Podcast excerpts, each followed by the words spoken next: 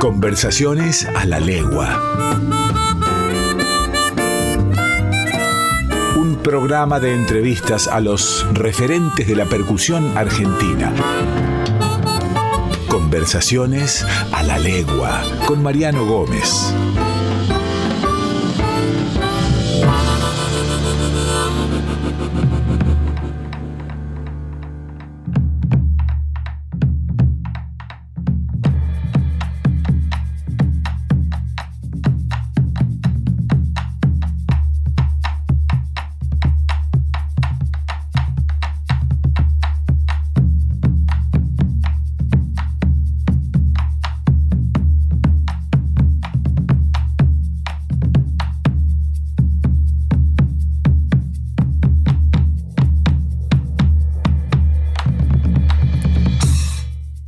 Bienvenidos y bienvenidas a Conversaciones a la Legua, un lugar donde la música vibra. Hoy tenemos un montón de música para compartir con ustedes, música de distintos ámbitos, de distintos percusionistas, para enriquecer y seguir conociendo aún más el campo de la percusión en la Argentina. Tenemos también a nuestro invitado central, vamos a recibir en unos minutos a Hubert Reyes, percusionista peruano que reside en la Argentina desde hace ya muchos años. Palabras originarias. En el segmento de hoy vamos a hablar de la palabra sentir. En guaraní se dice ñandú y en quechua se dice aquichicuy.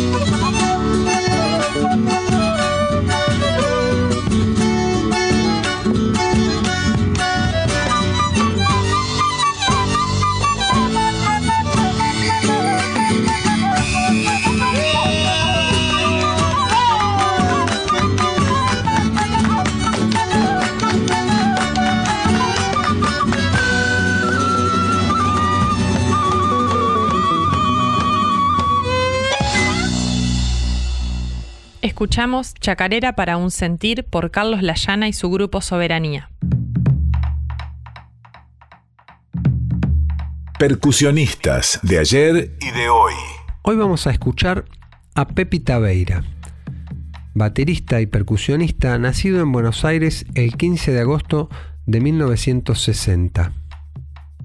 Tiene una larga trayectoria como ejecutante y como docente, Comenzó sus estudios con Alberto Alcalá en el año 1972. los que continuó hasta 1980.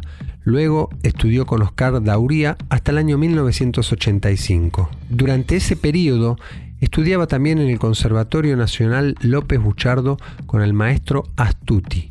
En el año 1985 recibe una beca para el Berklee College of Music, donde se gradúa con diploma de honor summa cum laude. En el año 1994 recibe una beca del Manhattan School of Music, donde cursa un semestre y abandona el conservatorio para dedicarse de lleno al estudio de la música africana en la Fareta School of African Dance and Drumming de Nueva York, donde permanece hasta fines de 1995. Pepi Tabeira ha realizado giras sin conciertos en Argentina, Estados Unidos, España, Francia, Suiza, Italia, Islas Canarias, Uruguay, entre otros países. Actualmente está dedicado principalmente a su música.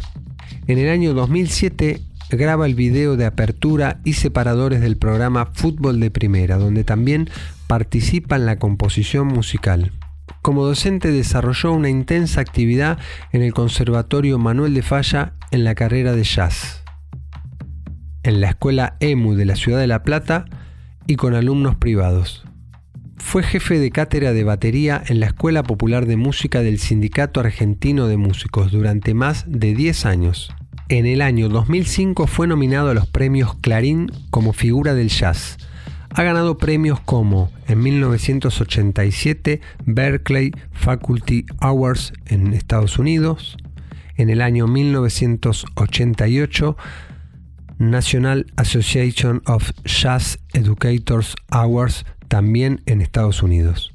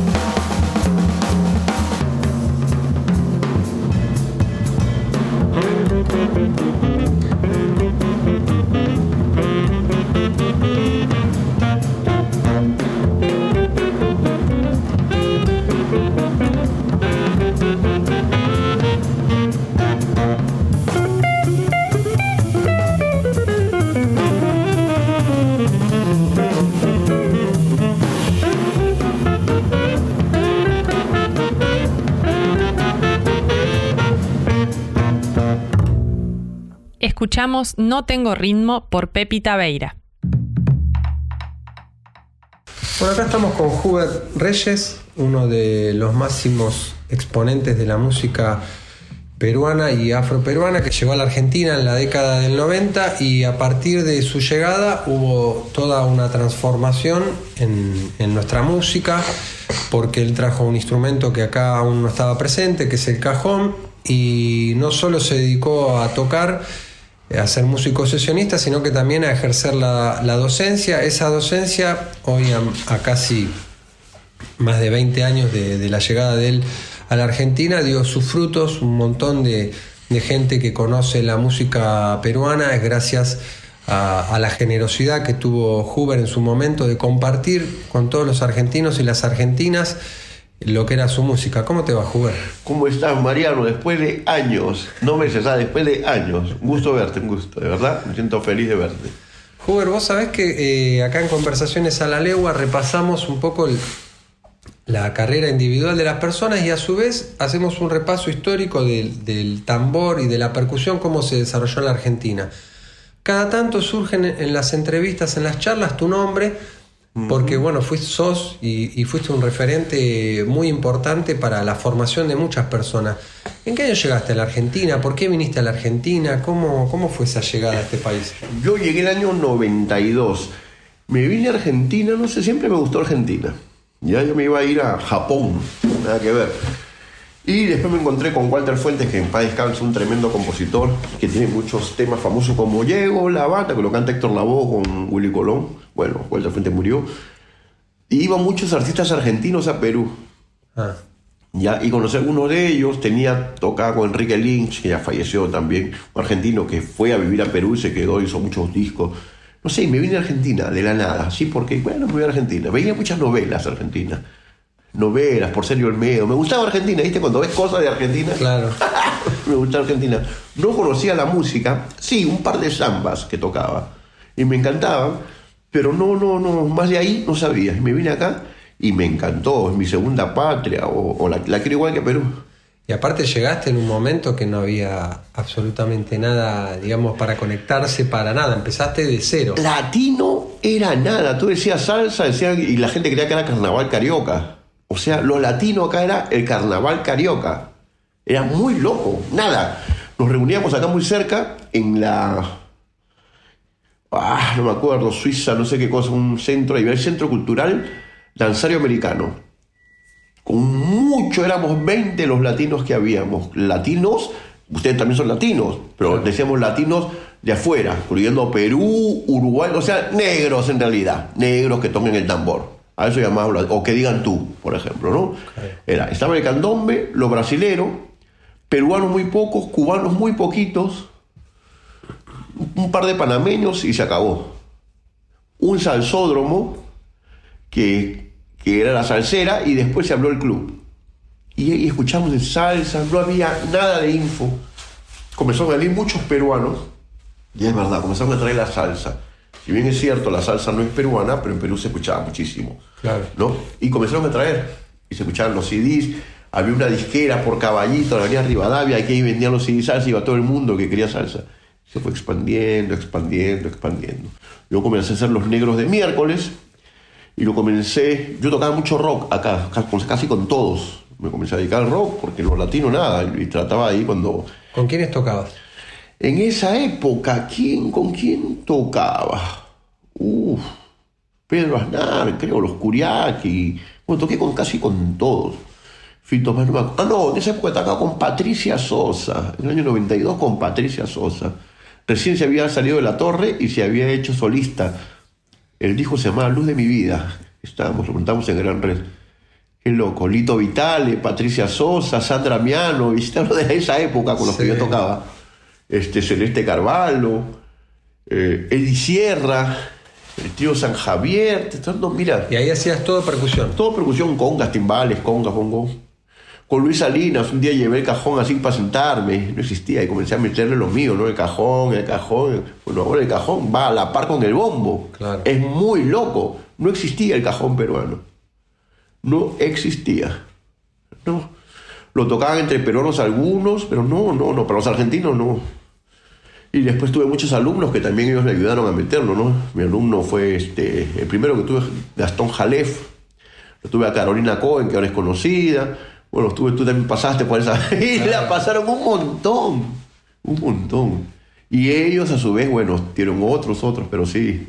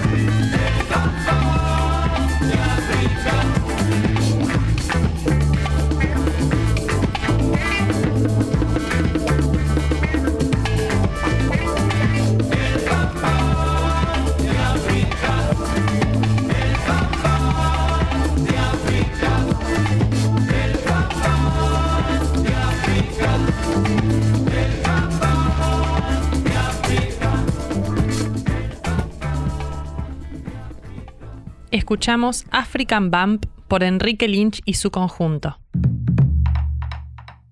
Claro, y, armaste Los Negros de Miércoles, que era una agrupación para aquella persona que no, lo, no tuvo la oportunidad de conocerlo, era una agrupación que se presentaba en el Congreso, en el sótano. En el restaurante Status. Status, que era un, reducto donde se comía comida peruana muy rica.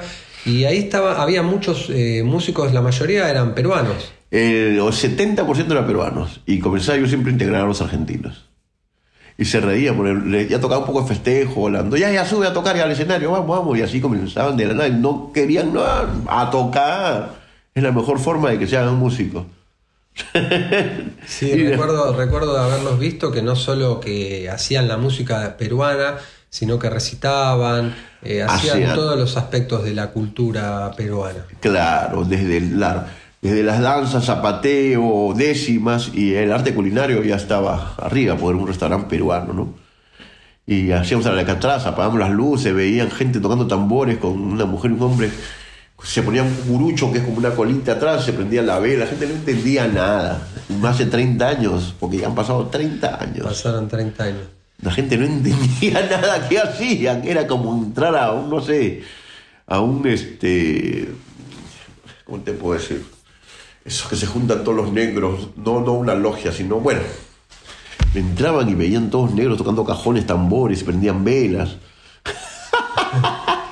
Sí, se hizo muy fuerte la, la cultura peruana, en- no solo en estatus, sino en muchos lugares. Y es- comenzó a crecer y, la- y lo más loco es que comenzaron a, como lo mismo que pasó con los españoles, comenzaron a meterlo en su folclore. Si bien es cierto, Argentina y Perú están más cerca, el folclore y la samba argentina, chacarera, el andó peruano son como muy hermanos, ¿no? Porque en esa época estaba el Alto Perú y pertenecía inclusive a Perú, también estaban muy cercanos, por eso que la, la- la música es- están ahí, son, tienen un parentesco fuerte. Pero en España y ahora el cajón ya se convirtió en, en la vedette de la percusión, aquí y en cualquier parte del mundo, porque tocan rock con cajón, tocan cualquier cosa. Lo más fácil es llevar un cajón, no llevar una batería, no llevar todo un set, y llevan el cajón, un par de platos y a tocar.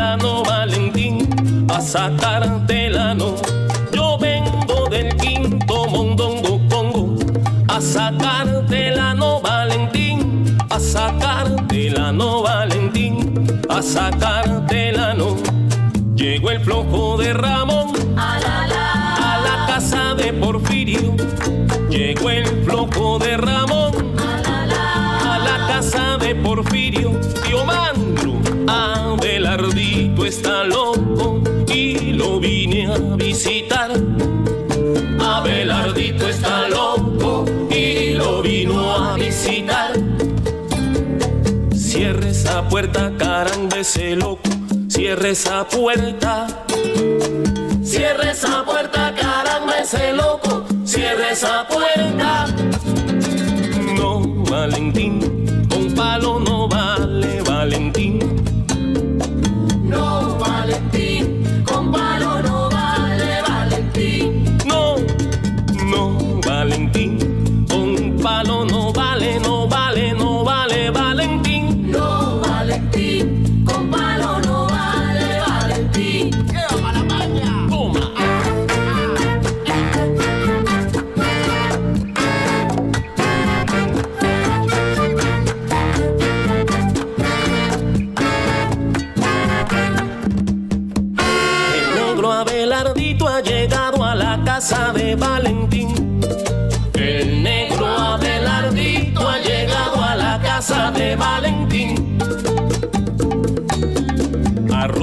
La puerta de Valentín. Ha roto la puerta del negro Valentín. Entonces Valentín ha encontrado la solución. Entonces Valentín ha encontrado la solución. Entró pa' su casa, salió con un pa' su casa, salió con un palo. Como dice,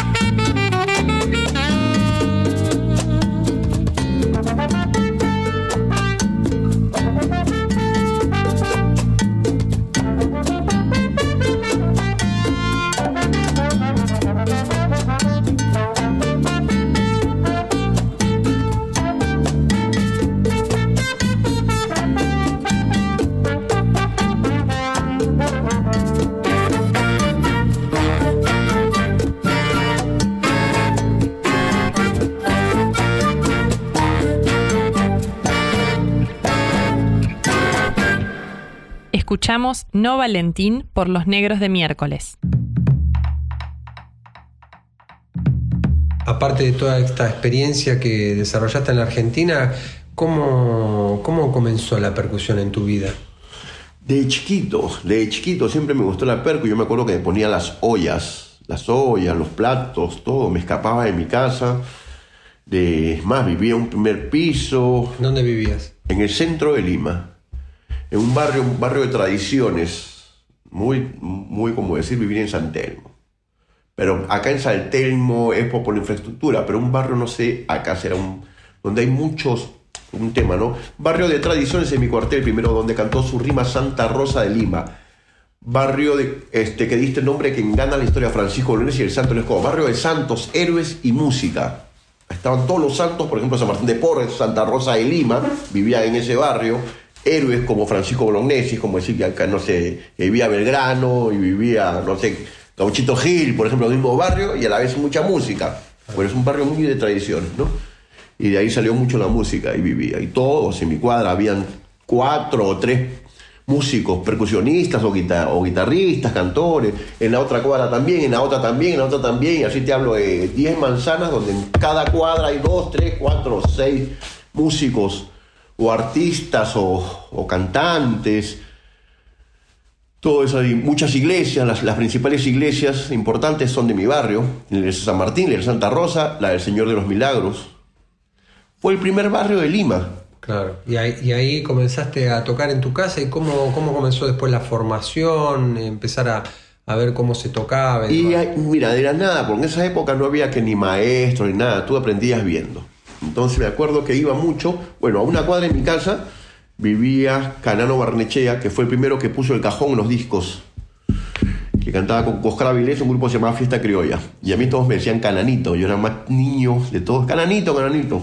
Pero en los centros musicales, que había muchos centros musicales, en ese barrio creo que es el barrio que tiene más centros musicales de música peruana, iban artistas como Cecilia Bragamonte, como Jesús Vázquez y como un montón de artistas, no sé, como que si fueran a, a ahora, bueno, sí, pongamos, pongamos la fecha, no sé, que en, en el mismo barrio vayan a cantar a, a lugares, vayan a zapar, no sé, Pedro Anárfito, Pae, La Sole, Claro. y en general, ¿no? Bueno, artistas de esa época.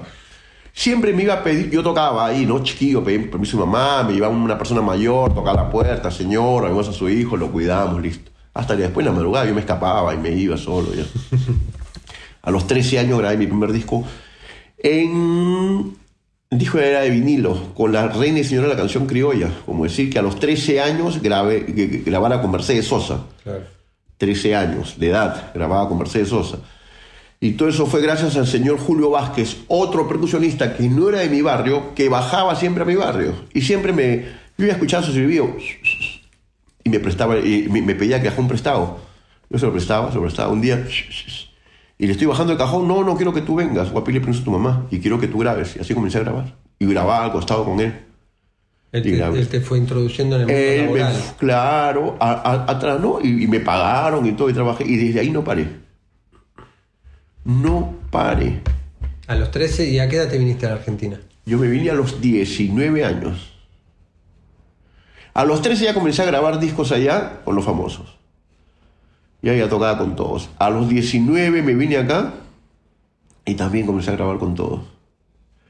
Y me sorprendí, porque comencé a grabar con mucha gente que escuchaba en mi colegio, ¿no? Ah, no sé, en esa época, Soda Stereo, Claro. eh, este, Los Violadores, Hit. Bueno, todos los conocí, con todos así toqué y con todos ellos. Charlie. Muy loco fue. Y, Y giré eh, por todo el mundo, ¿no? De acá salí para todos sitios. Siempre acompañando. Siempre acompañando, hasta que un momento dije, no, tú sabes que está todo lindo, todo, pero no sentía ese calor en las manos, no esos los callos que me salgan, que me ven las manos, y comencé a armar mi, mi proyecto, Los Negros de Miércoles. Y creo que fue el proyecto dentro de los peruanos y dentro de muchos los proyectos de acá, de extranjeros que viven acá, se hizo conocer, o sea, se, se dio a conocer, si bien es cierto no fue popular y que todo el mundo, pero yo me subí al colectivo, ah, tú eres de los negros en un taxi, y si no lo habían visto, pues lo habían escuchado el nombre, los negros de miércoles. Sí, inclusive yo recuerdo eh, hacía muchas veces de, de banda de los artistas peruanos grandes, cuando vino Pepe Vázquez, por ejemplo, que, Sí. que, bueno, justo en ese momento yo estaba tomando clases con vos y fuimos, nos convocaste para acompañarlo. Para Hacías acompañar. de la banda de muchos artistas de Perú que llegaban acá. De- hacíamos la banda así, que acompañábamos a ellos. Y yo siempre también, como tú sabes, los incorporar a los argentinos. La mejor forma era incorporarlo. No solo que vayan a verlo, sino que toquen. Eso fue lo mejor que me pasó. ¿ah? Y hasta el día de hoy. Viene un alumno, yo veo que ya al, digo, tocas bien, ah, ya ven a la pista de frente. Porque eso de enseñar y no ponerlos a la pista, ¿cuándo vas a esperar la, la... Bueno, eso lo hicieron conmigo, por eso yo tengo esa forma de ser. No te digo que me piden el cajón prestado, me dijeron, no, ahora tú grabas de frente y yo lo hago lo mismo. Sí, es muy loco. El otro día le contaba a mi esposa, ¿no? Que me acuerdo que Fabián Silverman, un amigo, era, pero te había conseguido, dijo Pepe Vázquez, que lo escuchaba todo el día. Un día fue a Perú, me dijo, hola, ¿qué tal, gordo? ¿Qué hacemos? Entonces se fue a Perú y quería ver peruanas lindas. Entonces le dije, vamos, bueno, te llevo a la peña del carajo, creo que se llama, no me acuerdo cuál, si era esa otra, vamos acá, o vamos a un lugar de puro folclore donde va a estar Pepe Vázquez. Y era la última semana, creo. Así que así, ¿qué hacer? ¿Qué hacer? En eso me llaman, gordo, y volteo era Pepe Vázquez. Bueno, escoge, o nos vamos con Pepe, o nos vamos al otro, al otro lugar. Nos fuimos con Pepe. Se quedó viviendo una semana con Pepe Vázquez en, la casa de Pepe internado. hermano.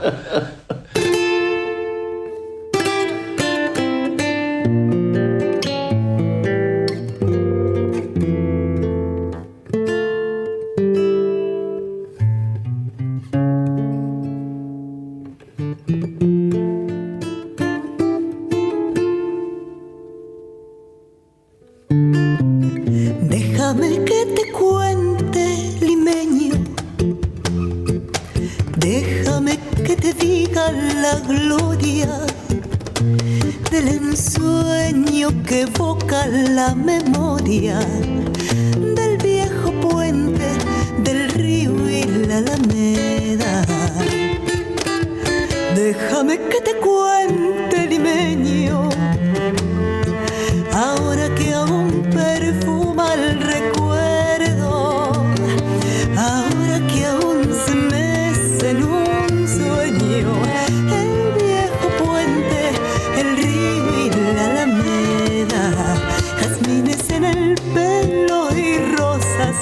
la cara.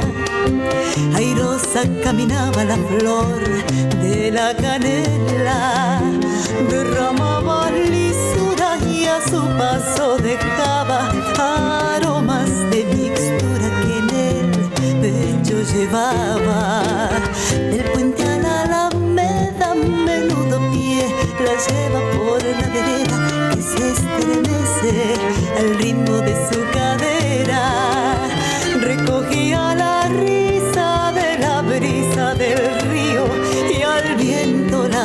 la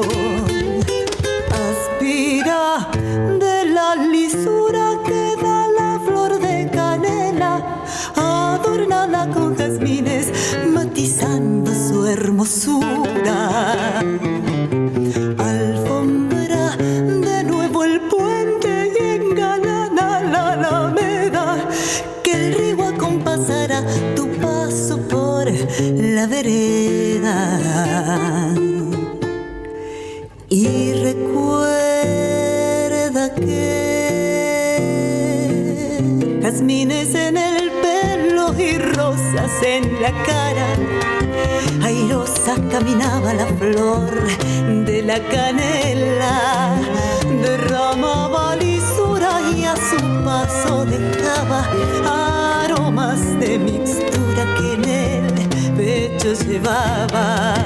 Del puente a la alameda, menudo pie la lleva por la vereda que se estremece al ritmo de su cadera.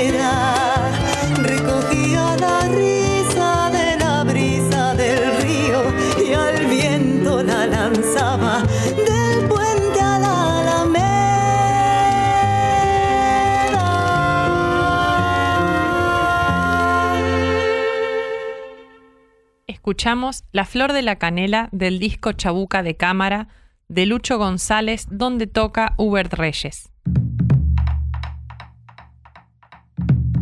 Hubert, de la, de vos, hablaste antes de cuando llegaste a la Argentina, que no, que no había, no se conocía el cajón. Y la realidad de la percusión, el instrumento acá, ¿vos qué, notaste cuando llegaste? Porque ustedes, por ejemplo, en la música peruana tienen un gran desarrollo, usan el cajón, utilizan las congas, utilizan la campana, eh, la caja, eh, varios instrumentos. Y acá estamos por ahí más acotados. En aquel entonces estábamos más acotados en cantidad de instrumentos y desarrollo. ¿Qué, fue lo que vos notaste? No, yo te voy a decir, eh, lo que noté es que, hay que había y hay mucha búsqueda sobre la música, sobre todo, ¿ah? Al ser un país de inmigrantes, que hay, entonces, como que la identidad está toda dispersa, o sea que soy argentino pero soy turco, soy argentino pero soy italiano, soy argentino pero soy este, así, ¿no? soy brasilero, vengo de mi familia y, y van, entonces están en la búsqueda. Se aprenden una base y se acabó. Ya sé tocar bossa nova, ya sé tocar salsa, ya sé tocar esto. No había ese interés mucho, ¿no? Menos por el bombo. Y, y era, ra- era rarísimo, yo veía en total, o sea, no, no, no. Es como que se estaba formando todo muy nuevo. En Buenos Aires Claro. en Buenos Aires, no sé cómo en las provincias, faltaba alguien que, que la gente, por más que guste o no guste, para mí Soledad le cambió a la música un montón. A raíz de Soledad que comenzó a pegar, hubieron jóvenes tocando guitarra, después vino creo Luciano Pereira, jóvenes tocando guitarra, jóvenes tocando el bombo, todo. Que después los jóvenes se den cuenta que habían otros más y que después se hagan más puristas y quieran criticar o no, o mucha gente aceptó y bien, que como una pendeja salía con su jean a remover a- ¿no? el poncho, es otra cosa. Pero al comienzo yo lo vi, yo estaba acá y veía cómo Soledad le cambió. Y comenzaron, pero hasta el día de hoy, muy pocos le dan el valor necesario al folclore argentino. Inclusive han incorporado el cajón, más se preocupan por estudiar el cajón que el mismo bombo. Hasta el día de hoy, ¿ah? es lo que yo veo. Sí, quizás muchas veces esta conversación la teníamos con, con el maestro Rubén Lobo, que él decía, nunca vas a ver a un peruano tocando landón un bombo, sí vas a ver a un argentino tocando... Chacarera, un cajón. un cajón. Es trem- O sea, sí, yo puedo tocar un bombo, un landó, pero primero voy a tocar mi cajón. O sea, lo, lo- lo puedo utilizar, lo puedo utilizar, pero no voy a cambiarlo. Veo un peruano que nunca le gustó la música, o no sé, creo que se le gustó la música peruana, todo, pero se hizo de otro lado. Pero lo primero que está usando es el cajón ahora, Tony Zucker. Claro, Tony Zucca. Está con el cajón sentado haciendo un montón de cosas. Veo a Alex Acuña que salió de otro palo y está con el cajón. ¿Qué pasa con Argentina? Con el bombo. Si yo tengo un bombo acá te puedo tocar cualquier ritmo, hermano. Esto es un bombo, por ejemplo. Oh, pasa. Y lo puedo hacer con el aro y puedo tocar música brasileña. Puedo tocar salsa. Puedo tocar solo de timbal, o sea, pero utilizo mi bombo. O sea, no sé por qué no agarran el bombo. Sí, es curioso. Sin embargo, sí, cuando aprenden a tocar festejos, aprenden a tocar cosas, les sale el folclore y que yo tengo que verlo. No, no lo lleves para la Argentina, llévalo para Perú, porque es música peruana. O sea, les sale. ¿Por qué esa vaina? ¿Por qué menospreciar ese bombo? Lo siento yo así. Sí, totalmente. Disculpe, me van a odiar todos. No me importa, es lo como yo lo veo.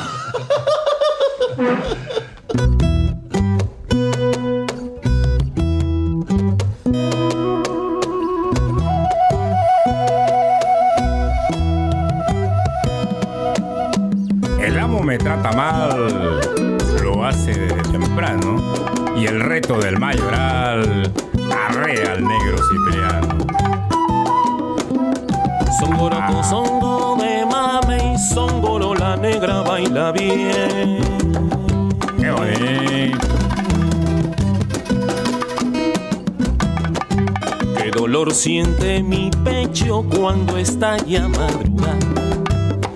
Qué dolor siente mi pecho cuando está ya madrugada. El mayoral con su reto no nos deja descansar. Mayoral con su reto no nos deja. A mí no me trates mal porque soy afroperuano. Y para ti, mayoral, está el machete cipriano. A las 4 de la mañana cuando el sol va a despuntar. A las 4 de la mañana cuando el sol va a despuntar. El mayoral con su reto no nos deja descansar. El mayoral con su reto no nos deja. A mí no me trates mal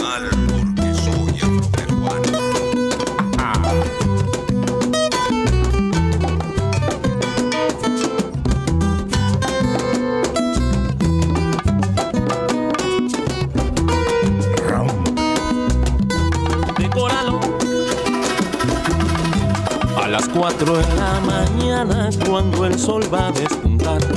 A las 4 de la mañana cuando el sol va a despuntar. El mayoral con su reto no nos deja descansar. El mayoral con su reto no nos deja descansar. Ay, mayoral. Ay, mayoral.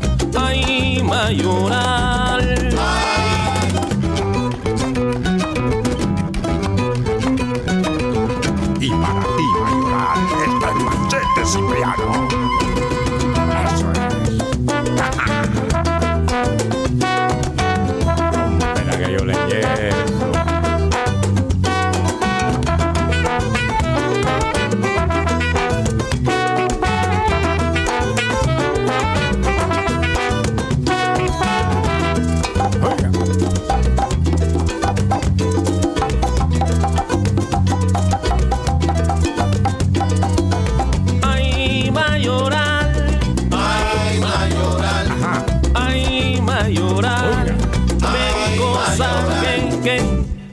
Ay, mayoral.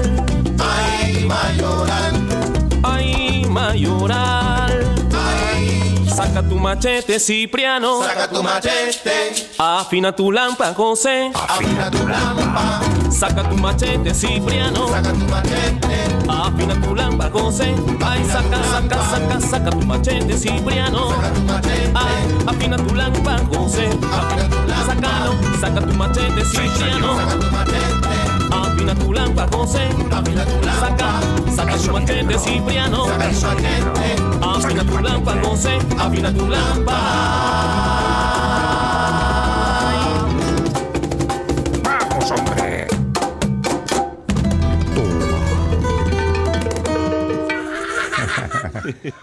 Escuchamos El Mayoral por los Negros de Miércoles. Huber, de, acompañaste a un montón de artistas internacionales que aparte estaban en su, en su auge, en su apogeo. ¿Cuál fue de las experiencias que tuviste como sesionista el artista que más te impresionó, que, no, que realmente te, te conmovió? Porque viste que muchas veces uno va de sesión y está en plan de trabajo, bueno, quiere cumplir con lo que tiene que hacer y demás, pero ¿cuál, ¿cuál fue el músico con el que vos más disfrutaste tocar? Cada uno tiene su cosa. Cada uno tiene su, su, magia. No me gusta decir la palabra magia, pero cada uno tiene su, su, su, propio espíritu, ¿no? En cada cosa. A mí me gustó trabajar mucho con Pedro Aznar. Pedro Aznar tiene una cosa que la conoce. Fito Páez también. ¿No? Gieco es muy respetuoso, le gustaban las letras, le gustaba todo perfecto. Patricia Sosa también, pero entraba otro palo. Perfecto. Lerner, todos. Pero creo que los más comprometidos a investigar, creo, creo, creo que es Pedro Aznar. Bueno, es un musicazo. Pedro Sí, Aznar sí, es, un, seguramente. es un musicazo. Y Fito también, ¿ah? bastante rebuscado, buscando cosas y hace tremendas poesías, tremenda música y que se siente popular, pero si tú escuchas bien los acordes, las cosas que hay atrás, y, impresionó, por ejemplo, mucho se grababa por partes. Grabas tú, oh, y todo, y todo, no. Grabar todo juntos, tanto con Pedro y con Fito Páez, grabar todo juntos y todo tiene que salir en el momento. Mm, Ahí ninguna de las grabaciones fue por partes. Si se equivocaba uno, a grabarlos todos de nuevo. Se a grabar todo de nuevo. Pero todos juntos se grababa. Y salían maravillas, ¿no? Pero con cada persona, cada uno tiene su cosa. Hasta el que menos toca, no te voy a decir nombres, pero una vez me llamaban para tocar. No, porque el sonista por ahí no hacía. Nada. Era muy simple, un bolero. Una salsa. No hacía. Pero ¿qué tiene el? Como tocaba el bolero, cum, quin, cum, y se ponía dos huevitos amarrados. Las manos, cum, quin, cum, tuc, tic, pac, tic, pic, sonaban los huevitos. Tenía dos percusionistas en vez de uno. Entonces la gente no mira, la gente mira por ahí, o un cantante que, que canta alto, y no sé, llámelo a Barry White, que cantaba todo, "Oh, no", y era el más conocido. O sea, no sé, es raro, cada uno tiene su forma de enfocar a la música, ¿no? Totalmente. Huber, bueno, vos sabes que eh, aprovecho para, para decírtelo nuevamente, que fue lo que hablamos al principio de la charla. Vos eh, has hecho un aporte a mi entender y al entender de muchas personas que, que muchas veces nos, nos encontramos y lo comentamos, un aporte a, nuestra música, a la formación, aparte de, de disfrutar el ir a verte tocar en vivo, el, el haber compartido con todos los argentinos y argentinas tu, tu enseñanza de, de la música peruana. Bueno, te agradezco esa generosidad. ¿Cuál es la idea que tenés eh, ahora de continuar con los negros de miércoles? Estás, estás otra vez radicado en la Argentina, me imagino que con un montón de, de proyectos vigentes. Sí, estoy en Argentina como sesionista, estoy haciendo todo. Ya la docencia la dejé un poco, salvo que haga un este un taller, porque enseñar a uno por uno ya la, la edad parece mentira, te, te cambia, ya te cansa, ya no que en esa época yo tenía ocho alumnos por día y pim, pim, me iba acá, me iba a La Plata, tenía cuatro acá y me venía. Ya, la, ya los, después de los 50 años ya no te da el cuerpo, prefieres hacer un taller, todo. Toco con los dedos que nunca voy a dejar de, hacer la música de mi país y lo que venga, ¿no? También hago salsa, todo. Y grabo con muchos artistas, haciendo mucha música para películas. Ahora estoy haciendo una, tocando para una película donde está Darío Grandinetti, estoy tocando, por ejemplo, un disco también que es para más world music, con décimas, pero de, todos los países. Y uno se va acomodando a otras cosas, ¿no? Haciendo cosas con Lucho González, ¿no? Eh, organizando más shows. Ya la, la, edad cambia.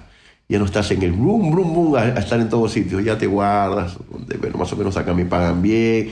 Trabajo por una empresa que se llama Argemper y va mucho con la cultura, apoya mucho la cultura. Por ejemplo, sí, voy cada 15 días a una cárcel a dar clases gratis, ¿no? Tengo un sueldo con esta empresa Argemper, donde apoya mucho a la cultura, a los eventos grandes, ¿no? Esas cosas ahora. Ya no soy el pibe, tú me conociste a los 30. Claro. Yo rebotaba, ¿no? plin, plin, plin, rebotaba, esa vaina que rebotaba. no, es un pinball. Sí, sí. No, ya 50 años. Sigo rebotando un poco, pero no tanto. Sí, no hay que dejar el rebote porque si no, tampoco no es. Pero ya cambié a lo que era. Socorro. Socorro. Bueno, Hubert, te- Hago, lo mismo, pero en cuatro paredes. No. Hubert, te agradezco. eh, A ti, Marianito. que- Yo te quiero mucho. Eres estás en mi corazón como uno de mis, no alumnos, sino como alumnos amigos. Alguien, ¿viste? Cuando uno estima a alguien, hemos conversado. Me acuerdo en la parada del subte de Aedo, hemos conversado varias veces. Hemos conversado Yo me, mucho, me acuerdo. O sea, son. ha- Han pasado muchos, al- algunos que me perdonen. Me digo, ¿Te acuerdas que tomé clase con.? No me acuerdo, de las caras, o sea, no me acuerdo. Me, fui- bueno, me acuerdo de, de algunos que, que están en mi corazón, como, ¿no? Tú, Gastón, y varios, serán unos 10 que me acuerdo así acá en el Zóncora. Y estás tú. Gracias, Hubert. Música Lado B.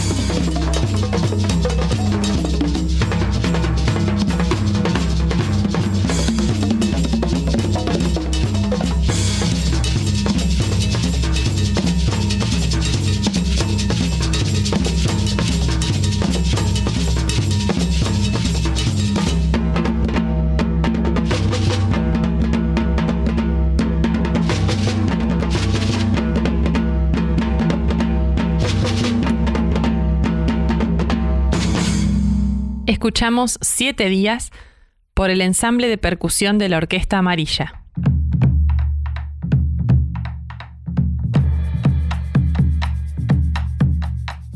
Agradecemos como siempre la compañía de todos y todas ustedes.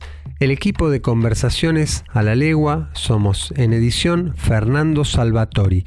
Participación especial de Micaela Arnaudo, Lautaro Gómez y Miriam Lajan. Les esperamos la semana próxima. Un abrazo muy grande para cada uno de ustedes.